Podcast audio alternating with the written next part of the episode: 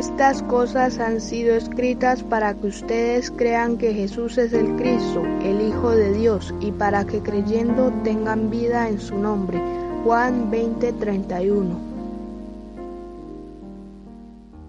Hola niños, muy buenos días. Bienvenidos a otro día para meditar. La meditación del día de hoy se llama Las palabras de una niña. Una niña pequeña, mientras paseaba por la ciudad, vio a un hombre subiendo por una larga escalera con unos cuantos ladrillos sobre su cabeza. Luego de contemplar la escena por algunos momentos, ella le gritó diciendo, Señor, ¿no tiene miedo de subir aquella gran escalera? Con risas, el señor le respondió, No, no tengo miedo. Hago esto muy seguido. La niña pequeña no quedó satisfecha con la respuesta, así que luego de pensarlo un poco, volvió a gritarle diciendo, Señor, creo que yo ya sé por qué no tiene miedo. El hombre se detuvo de lo que estaba haciendo, esperando una respuesta que lo hiciera reír a carcajadas. Usted no tiene miedo porque esta mañana, antes de salir de su casa, se arrodilló y le pidió a Dios que lo cuidara. En lugar de reírse, aquel hombre quedó en silencio.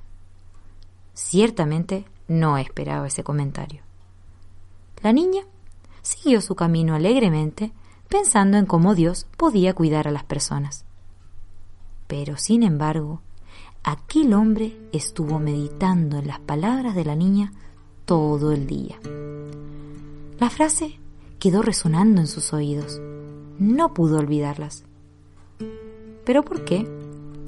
Bueno, pues le recordaban mucho aquellos bellos momentos que vivió cuando era niño, cuando iba a la escuela dominical y cuando su madre se sentaba junto a su cama cada noche para orar con él y leerle la palabra de Dios.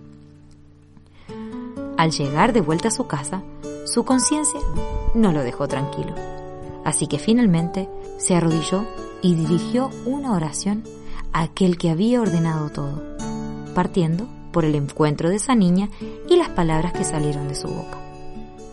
Gracias a las palabras de aquella niña, este hombre buscó al Salvador y por sobre todas las cosas, el Salvador lo encontró a él. Él pasó de muerte a vida gracias a que el Señor Jesucristo murió por él y las palabras de la niña le recordaron aquella inmensa obra, aquella obra que su madre y maestros de escuela dominical tanto le habían insistido que debía aceptar y creer. Ahora les preguntamos, amigos y amigas, ¿tus palabras hacen que los demás piensen en el Señor Jesús? Pero quizás aún no eres salvo. En tal caso, busca al Señor Jesús mientras puede ser hallado, y Él te encontrará a ti. Cristo, nombre glorioso.